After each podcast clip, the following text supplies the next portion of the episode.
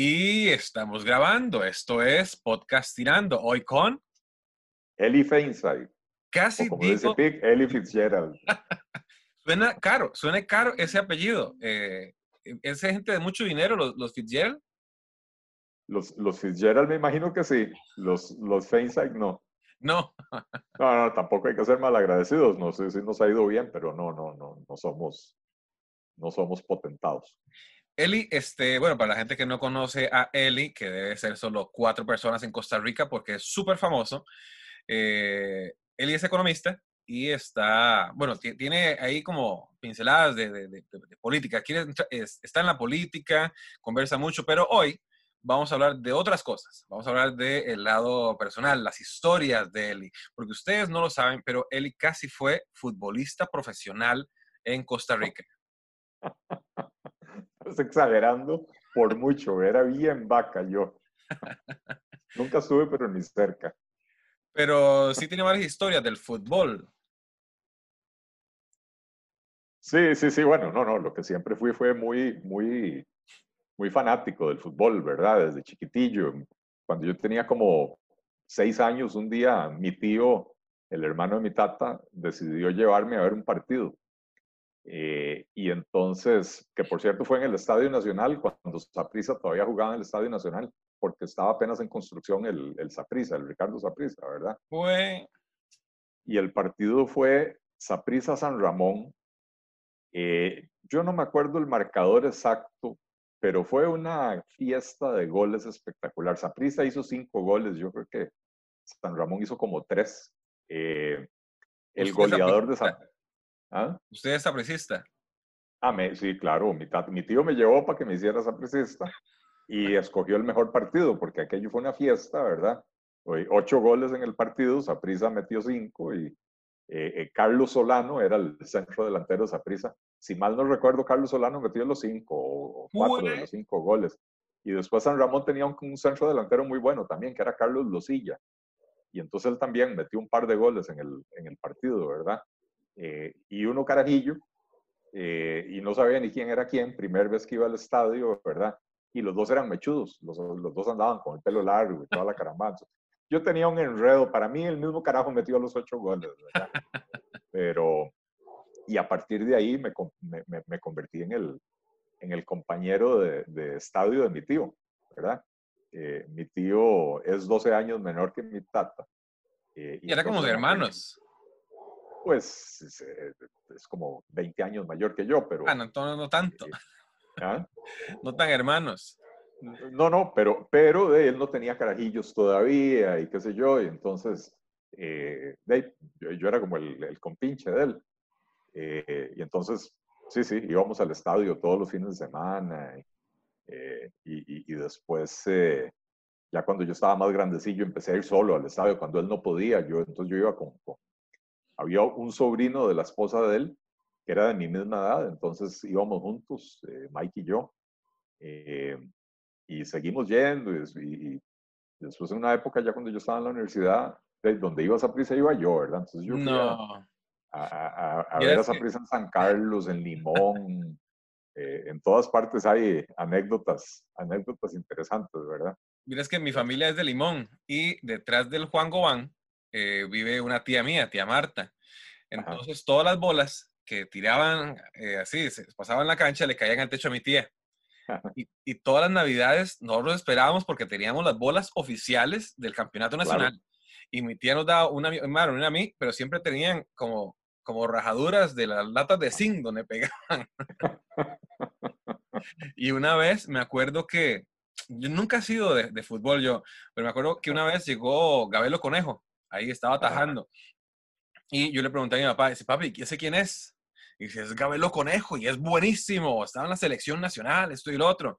Entonces mi hermano y yo, pegados en la malla, así, le gritamos, Gabelo, Gabelo, Gabelo, Gabelo. Ga- Y Gabelo no veía porque Gabelo está jugando fútbol, está Claro, ocupado. Hasta como la media hora volvió a ver y hizo nada más así. Y para eso nosotros fue lo máximo. Ah, claro. Saludamos a Gabelo Conejo. Sí, sí, claro. Eh, eso- eso- esos, esos ídolos de la infancia, eh, eh, o sea, una, una de las anécdotas es que, o sea, cuando yo era carajillo, carajillo, ¿verdad? Siete, ocho, nueve años, eh, que fue en la época que, que después Saprissa fue campeón seis veces seguido. Seis veces seguidas, ¿verdad? Y entonces, esa alineación de Saprissa era espectacular, ¿verdad? Y, y, yo admiraba muchísimo a don Edgar Marín, que era el, el, el, extremo derecho, dirían ahora, era el delantero derecho de, de Saprissa, ¿verdad? Este, y goleador y toda la carambada, ¿verdad? Pues resulta que ya cuando yo tenía como 20 años, yo, yo jugaba con, jugaba, no es mucho decir, yo, yo era bien malo, ¿verdad? Y me gustaba. Eh, y entonces con, con, el equipillo del club, eh, del Club Deportivo Judío, que está ahí en, en Río Segundo de la Juela, eh, nos invitaron un reto a jugar en el Club La Guaria, en Moravia. Y resulta que don Edgar Marín, que para ese momento probablemente tendría 40 años, o sea, fácil, fácil, era 20 años mayor que yo, ¿verdad? Este, para ese, don Edgar Marín jugaba con el equipo del, del Club La Guaria. Y yo era defensor y me iba tocando marcarlo a él. De pasar el cuento corto, en las primeras tres jugadas del partido, el carajo hizo gol, ¿verdad? Porque donde pasaba a la par mía era pasar, pasaba libre, ¿verdad? Yo, yo nada más me quedaba viendo y diciendo, fue puta, ese es Edgar Marín, ¿verdad? bien, Edgar, bien, Edgar. Sí, ya me iban a matar todos los, los, compañeros del equipo, ¿verdad? Entonces, a la cuarta digo yo, pasa el MAE o pasa la bola, las dos no. ¿ah? Pasó la bola. y entonces ahí mismo me sacó el entrenador, me cambió. Que dijo, no, ahorita lo expulsan del partido, mejor va para afuera, güey. ¿Y se disculpó con, con, con, el señor? ¿Cómo? Se disculpó con, con el señor. Sí, sí, sí, sí, sí. Probablemente él ni se acuerda, ¿verdad? De la historia, pero, pero de sí. O sea, fui a, a levantarlo del suelo después de la patada que le No, no, no, no, que va, que va. Yo siempre, yo, yo hablo mucha paja y yo soy malo jugando fútbol, pero de mis amigos siempre me invitan a, a jugar, pero a mí, me gusta el deporte. Me dicen, Piqui, ¿usted juega? Yo, yo, soy, yo juego y soy delantero. No me pongan atrás, defensa. No, si usted es grande, usted es defensa. No, man. soy delantero, yo meto goles y me, juego y, soy malo. No meto ni un solo gol, no la paso bien, no corro con la bola, eh, solo estorbo, pero sí hablo mucha paja. Y dice, entonces yo empiezo a cantar las jugadas y, empiezo a joder y joder y joder. Y duro un rato en la cancha, 15, 20 minutos. Después ya se me cae la, la, careta. La careta y me sacan, me sacan horrible. No, no, yo, yo nunca fui muy bueno, pero de como los demás también eran malos, entonces ahí medio, medio pasaba uno desapercibido. ¿Cuál fue su primer concierto, Eli? Mi primer concierto. A la pucha. Eh, no me acuerdo, pero sí me acuerdo cuál fue el primer concierto eh, para que compré entradas y no me dejaron ir. Ah, ¿cuál?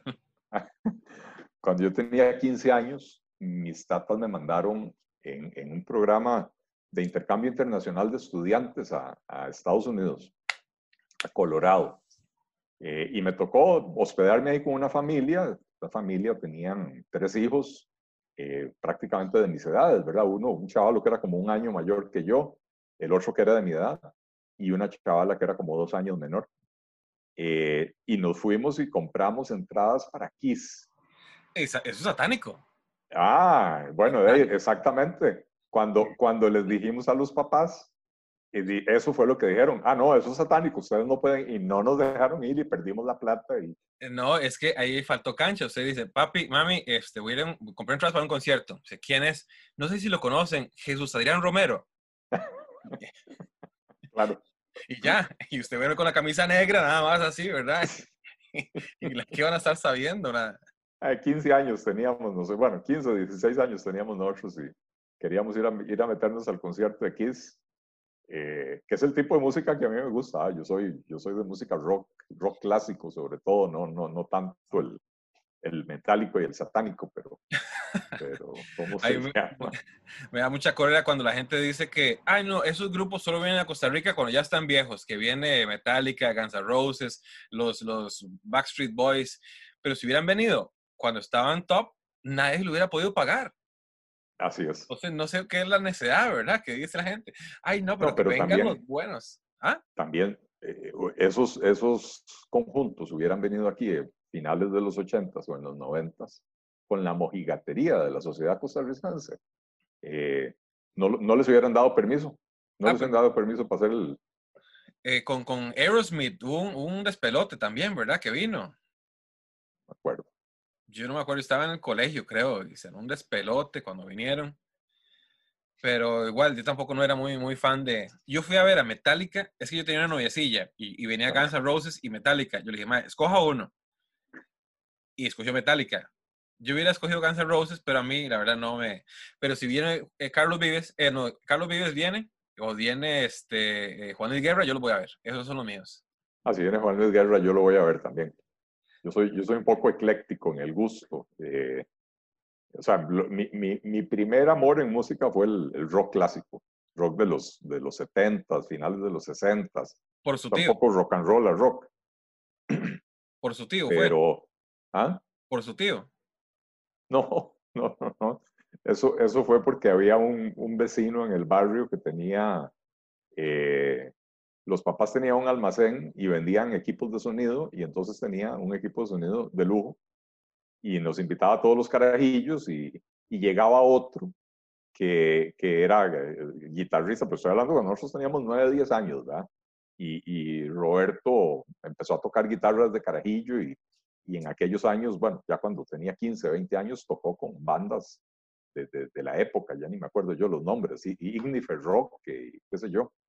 ¿Alguno de este sus amigos de la infancia se hizo famoso o usted es el más famoso de todos? Eh, hay muchos, muchos bastante más inteligentes que yo y, y, y, que hicieron bastante más plata, pero famoso, creo que no. Creo que son, son prácticamente todos ciudadanos privados. Ah, no, no, todo bien. Eli, este, ahora entrando un poquito en el tema, usted es economista, economista, de sepa, yo tengo un negocio y ahora con esto del coronavirus, dije, estoy horrible. Digamos, el mío es, lo mío es un teatro, yo tengo un teatro. Y desde que empezó con las noticias de, de, de, de cuarentena, yo los intenté un viernes, pero yo vi muy poca gente. Y dije, mejor lo cierro porque, digamos, si, viene mucha gente, ok, voy a ganar algo de plata, pero me, puedo morir. Entonces, mejor cerrarlo. Eh, y así como mi negocio, hay mucha gente que eh, la está viendo fea. Eh, ¿qué, consejo le daría a usted para poder seguir contando ese tipo de historias a lo largo? ¿Cómo podemos o amarrar el dinero o invertir o, ¿qué, qué, hacer en estos momentos? Es, es, e, es muy difícil, eh, PIC, porque, ¿cómo se llama? también cada negocio es diferente, ¿verdad? Eh, ciertamente este es un, o sea, vos tenés un negocio en el que no hay gran cosa que puedas hacer ahora, ¿verdad? Porque con las medidas de, de distanciamiento social no puedes abrir el teatro. Eh, pero hay, hay otros negocios que, que, en los que uno se puede adaptar, ¿verdad? Y entonces, eh, yo lo que le digo a la gente es, busquen maneras creativas de hacer llegar su producto o su servicio a la gente, de, maneras que antes no lo estaba haciendo. Usted tiene una pulpería, establezca un servicio de entrega a domicilio.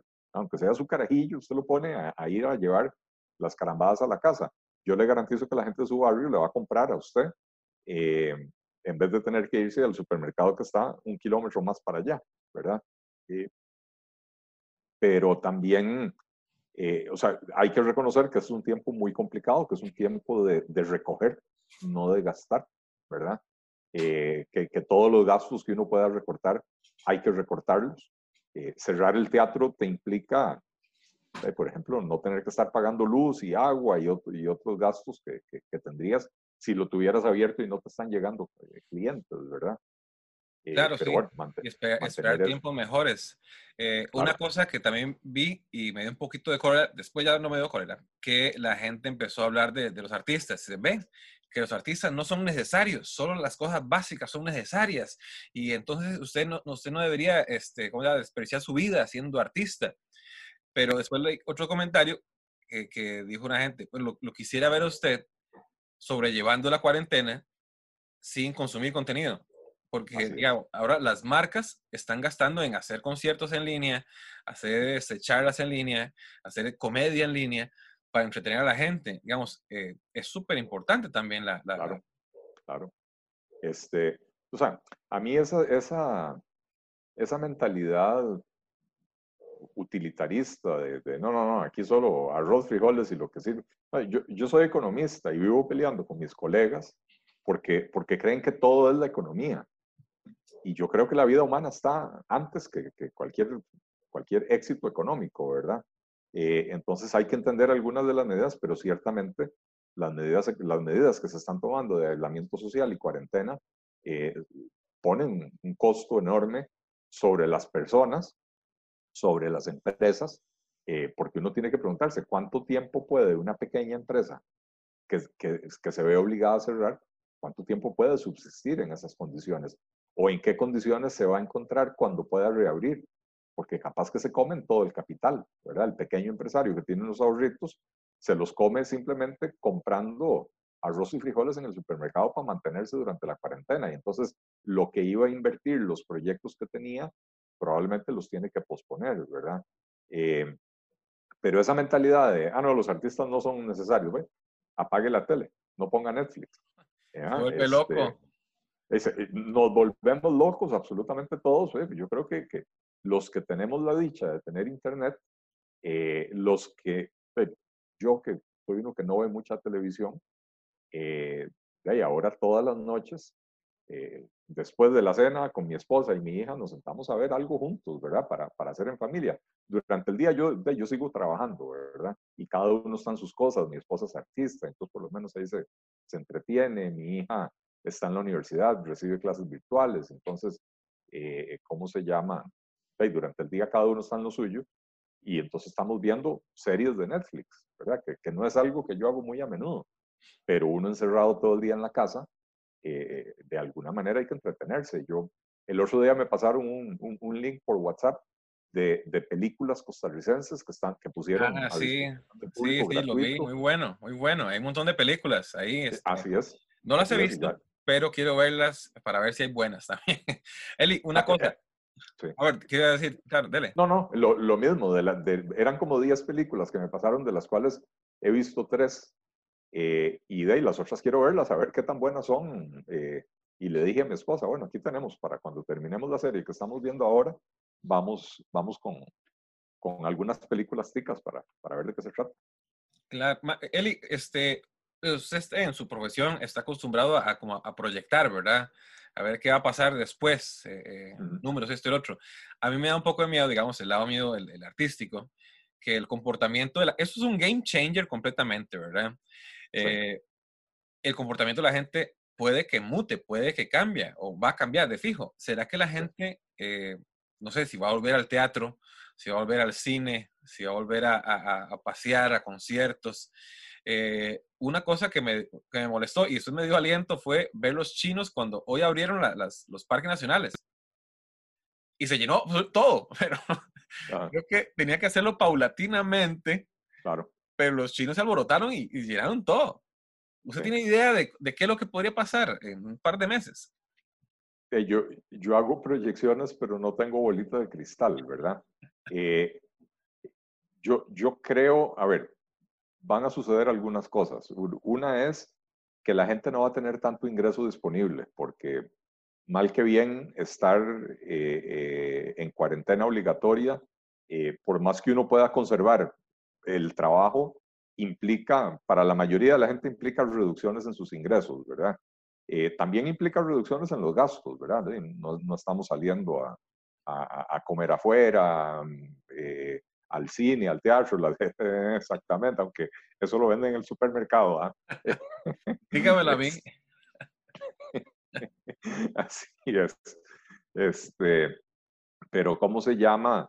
Pero, pero sí, muchísima gente una de dos, le recortaron jornadas o le suspendieron contratos laborales, más bien una de tres, o perdió el trabajo, ¿verdad? Entonces, la gente va a quedar en promedio con menos poder adquisitivo, menos, menos ingreso disponible. Y eso quiere decir que cuando salgamos del encierro, probablemente la gente va a viajar menos por, por un tiempo hasta que se recupere económicamente. Y eso quiere decir que eh, eh, la persona que se iba a ir a Machu Picchu o el que se iba a ir a, a, esquiar en las montañas de Colorado. Ay, como yo, claro. Eh, como vos, exactamente. Y probablemente este año van a, van a, a, a, dedicar más a, hacer cosas aquí en Costa Rica, ¿verdad? bueno, eso no sí, ir a los parques nacionales y ir al teatro localmente y ese tipo de cosas, ¿verdad? Ojalá que sí, yo, yo también siento que esto de, de, de, de, encerrarnos, por lo menos en mi caso, me está haciendo valorar ciertas cosas de mi vida que, que antes uno tomaba por, por descontadas, ¿verdad? Y entonces probablemente vea uno eh, eh, que la gente toma una mayor conciencia en cuanto a la importancia de lo local, de lo, de vecinal, ¿verdad? De tener buenas relaciones con los vecinos, de ayudarle a la gente. Ojo, yo, yo, yo, no, soy, yo no soy de los que digo, compre solo producto tico. Yo sí creo que hay que ayudarle al productor nacional. Pero si yo convenzo a los costarricenses de que compren solo producto tico y me lo imitan en los demás países del mundo y que solo compren productos de su país, ¿qué hacemos con los exportadores? Sí, ¿Qué hacemos con los campesinos que, que, exportan su producto o con las fábricas que exportan su producto, verdad? Entonces, a mí esa idea de que solo hay que comprar producto nacional, no, yo no voy con eso. Pero sí creo que esto lo hace uno valorar más ese campesino que está ahí eh, sudándose el lomo mientras todos estamos en la casa produciendo para que cuando nosotros llamamos al supermercado para que nos entreguen a la casa o vamos al supermercado, haya producto, ¿verdad?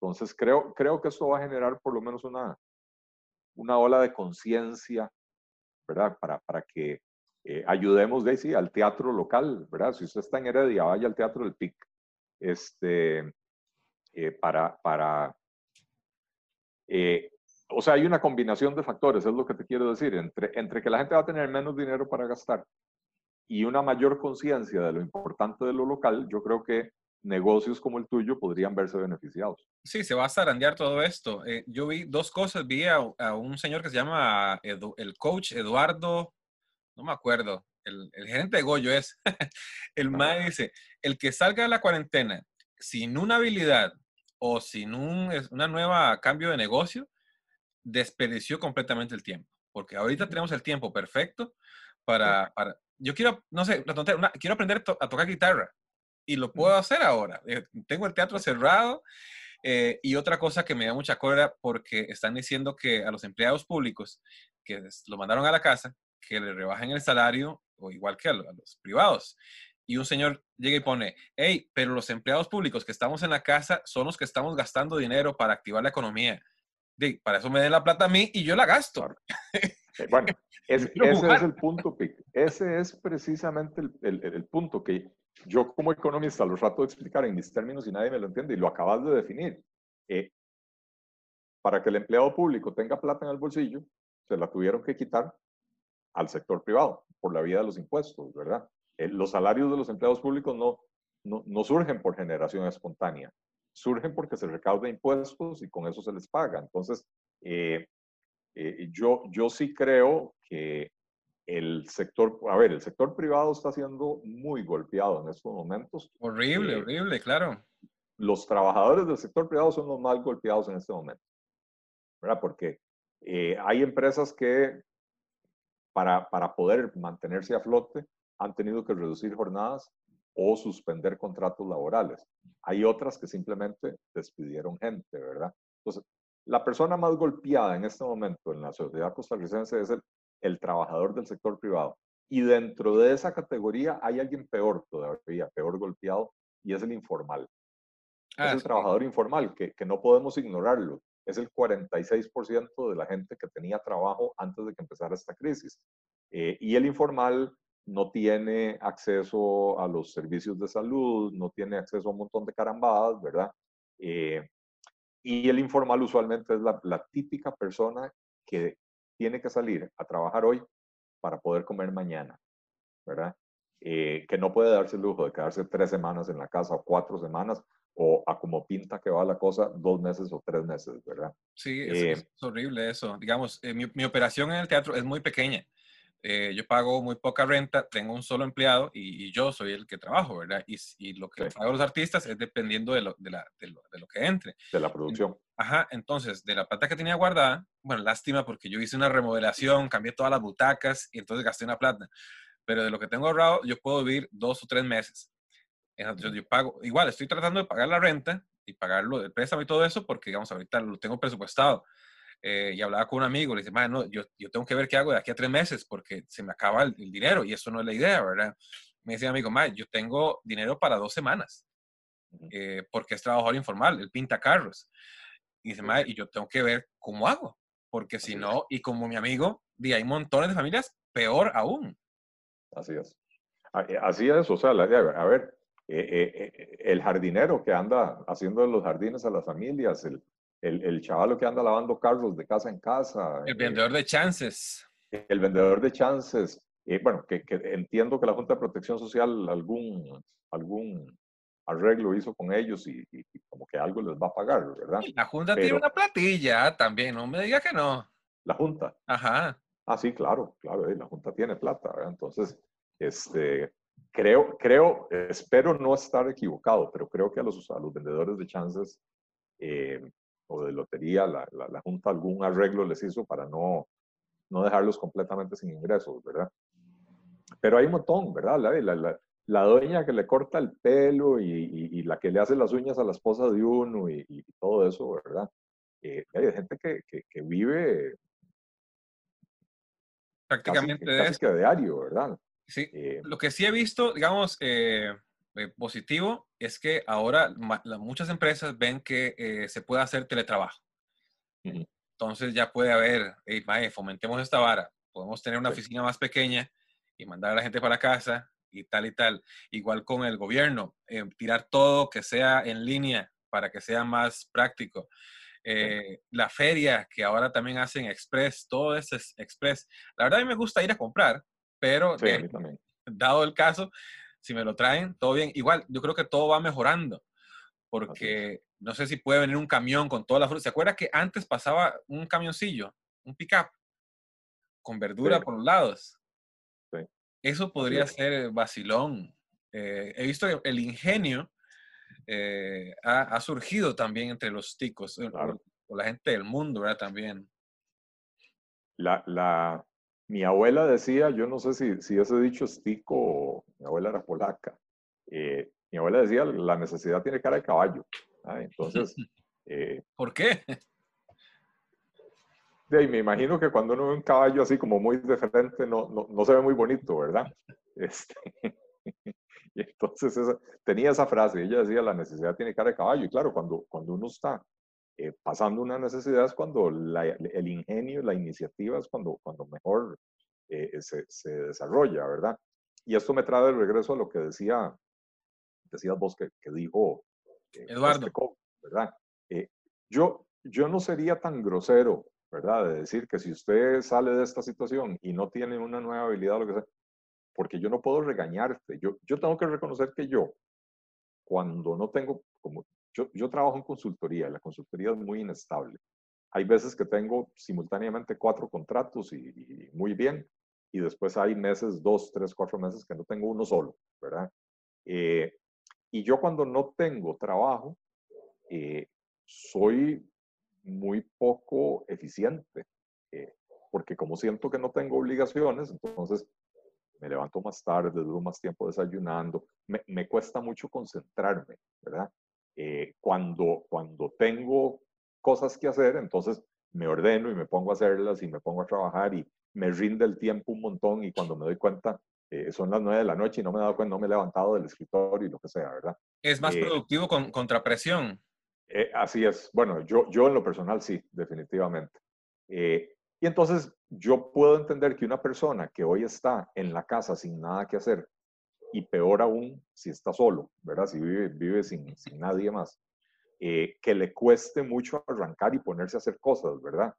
Pero sí es importante que lo haga.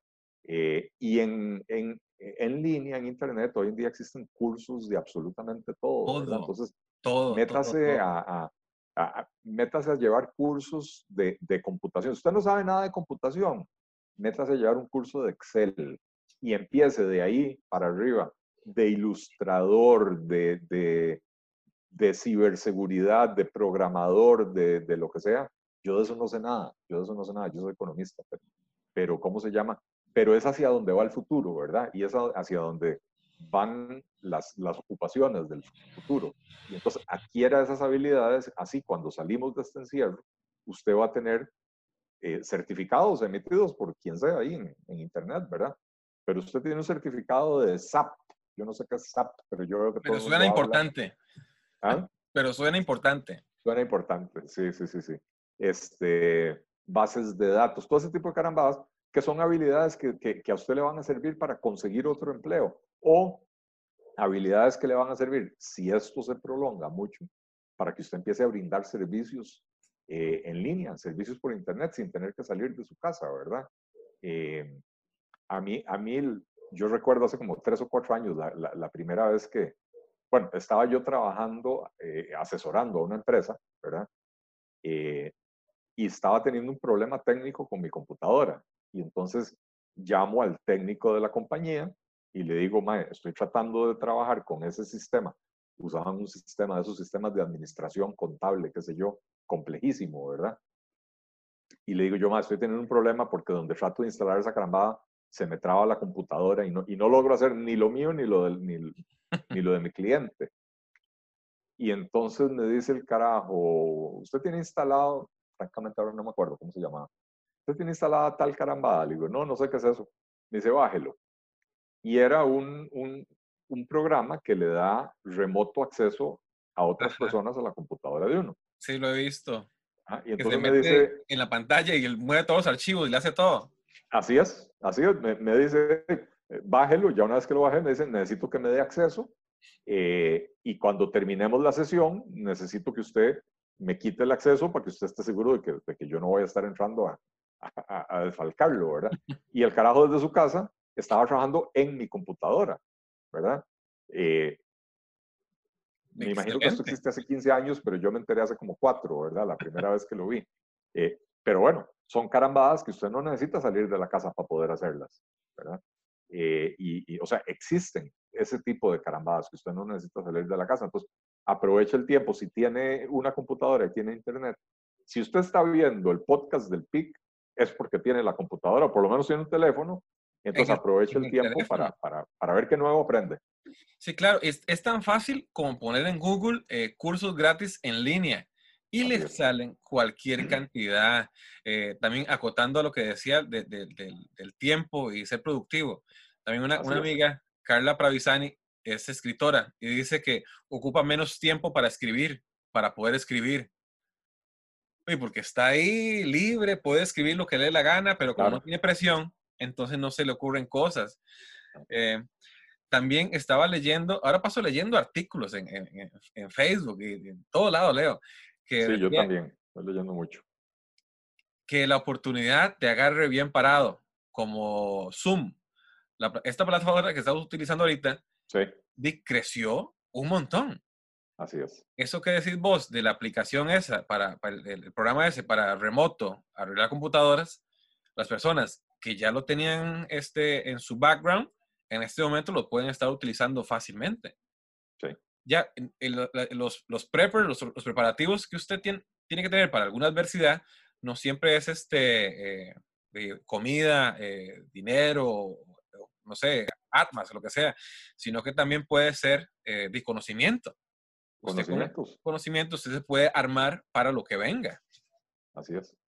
Este, bueno, eso es, eso es otro, otro aprendizaje que, que, que, obtuve yo de, de, mis abuelos, ¿verdad? Porque mis abuelos fueron todos migrantes. Mis abuelos llegaron a Costa Rica hace 90 años, más o menos. Eh, y, no, ninguno era de familia pudiente, pero lo que tenían lo perdieron llegaron a Costa Rica con básicamente una mano adelante y otra atrás, lo que traían puesto y, tal vez una valijita, ¿verdad? Y, y, entonces ellos siempre decían, estudie, estudie, porque sus conocimientos nadie se los quita. Si usted se tiene que ir del país por cualquier motivo, lo que usted lleva en la cabeza nadie se lo va a quitar. La casa se la pueden quitar, las propiedades, la, la plata en el banco se la pueden quitar. Pregúntele a los argentinos con el corralito, ¿verdad? Eh, yo no sé cuántos argentinos conoces vos viviendo aquí en Costa Rica que llegaron alrededor del año 2000, ¿verdad? Yo conozco un montón. ¿Cuál es la eh, historia, Eli? Del corralito. Ajá. Fue que, que Argentina entró en una crisis económica, no, no, no, sé mucho los detalles, pero tampoco hacen falta. Costa Rica, eh, Argentina entró en una crisis económica severa y entonces el gobierno, para que la gente no se llevara la plata, decretó bueno, lo que los argentinos lo, lo, terminaron llamando el corralito, decretó una serie de reglas que te impedían sacar la plata de tu propia cuenta bancaria. Entonces vos ibas al banco y te decían máximo 200 dólares, no puedes sacar más que eso. ¿Y de ahí? Eh, ¿ah? ¿Y de ahí? ¿Y mi plata qué?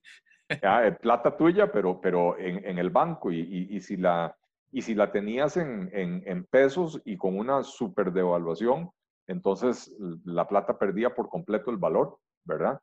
Eh, y, no, y habían prohibición de comprar dólares y qué sé yo. Entonces, eh, ¿de qué hicieron? Tenías un millón de pesos en la, en la cuenta y valía, digamos, estoy inventando, ¿verdad? Valía, eso valía 10 mil dólares y a las dos semanas valía 3 mil dólares porque, por la devaluación, ¿verdad?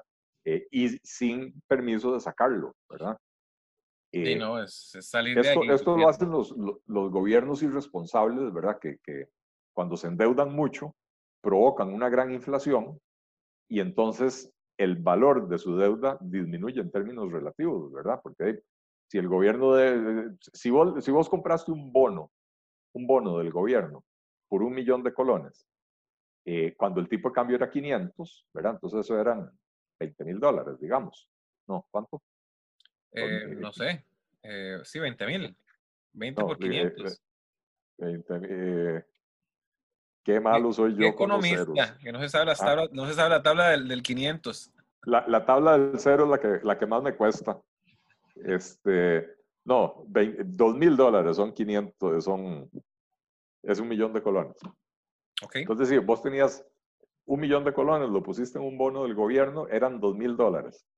Este, y provocan una devaluación y provocan una superinflación y todo lo demás. Y ese millón de colones que el gobierno te debe, eh, cuando ya no vale 2 mil dólares, sino que vale 300 dólares, te lo pagó el gobierno, para el gobierno fue un esfuerzo mucho menor y vos quedaste completamente jodido, ¿verdad? Sí, pero se eh, llevó todo entre las patas. Ah, bueno, pero esto en Argentina lo hacen más o menos cada 10 años, ¿verdad? O sea, crisis de esa naturaleza que siempre son desarrolladas o, que siempre son producto de políticas públicas y políticas económicas completamente equivocadas que toman ahí en, en Argentina. Pero bueno, el, el, punto es, la plata te la pueden quitar, la casa te la pueden quitar, la fábrica te la pueden, no se pueden decir, si se va la pierde, pues no se la puede llevar, pero lo que uno lleva aquí arriba, eso se va con uno, ¿verdad? Entonces, eh, ¿cómo se llama? Eh, prepararse, aprovechar el tiempo ahora para, para adquirir conocimientos, habilidades, destrezas, eh, creo que es importantísimo. Sí, claro, este, estaban hablando de, de la, esa otra revolución, de que los creativos eran los que iban a, a dominar esta nueva era. Eh, y, no, y no, no, creo que hablaran de los grandes creativos mundiales. Eh, son, son estas personas que están viendo cómo evolucionan su, su modelo de negocios para sobrevivir. Eh, digamos, la gente a veces, ah, otra cosa que yo también reclamaba, bueno, es que en, en mi Instagram eh, lo que hice fue regalar una historia a, pequeñas empresas para que más, para que ese, ese cuento era consuma nacional, esto y el otro, pero después, al final de, esa eh, seguidilla de historias, lo que dije fue que también hay que ir a comer a McDonald's, a Pizza Hut, a, a Burger King, porque esas franquicias también contratan un montón de ticos no solo empleados, sino la gente que vende las verduras, la gente que hace el pan, la gente que, que limpia. Eh, esos negocios también tienen que estar funcionando porque uno, digamos, lo ve pequeñito y dice, no, mira, el McDonald's, de son un montón de McDonald's. Son un montón, eh, y, no, y no solo ellos, ¿verdad? Sino de cada uno pueden depender tres o cuatro personas. Todo un familiar. Vos, vos entras a un McDonald's y si te pones a contar la cantidad de personal que tienes, impresionante. Eh, uno de, se medio ve la cocina. Y en la cocina, bueno, yo tengo muchos años de entrar a uno, pero en la cocina uno siempre ve cinco o seis personas. Tres o cuatro en las cajas. Tiene que haber uno o dos limpiando. Si hay, eh, ¿cómo se llama? Automac, tienen que tener alguien allá abajo, allá afuera en, la, en el puesto ese. Este, y lo que estás diciendo, los proveedores, ¿verdad? El es que mucha, lleva la lechuga fresca. Alrededor de la. Eli, salude para. Este es para. Estoy. no, te oí, no te oí. Salude. Hola, hola, hola. ¿A quién saludo? Saludos a todos. Esto lo hago para, para, ¿cómo se llama? Para las redes sociales. Eli, un mensaje final. Ya tenemos que irnos de este episodio de Podcastinando y nada más quiero informar que Eli es la persona más inteligente que hemos entrevistado acá en este podcast. pero me faltaron historias acerca de fútbol, entonces podemos hacerlo otro día. Eli, ¿Acerca de qué? De fútbol, que quiero eh, ah. conocer más historias. ¿Cómo lo pueden seguir usted en redes sociales, Eli? Bueno, en, en redes sociales, eh, yo espero que cuando edites esto no, no, no, recortes aquí abajo, aquí abajo donde, donde está mi nombre, a la pucha, ahí. Ahí está. Ahí, está mi nombre. Este, así me buscan en redes sociales, estoy en Facebook, estoy en Twitter, estoy en Instagram.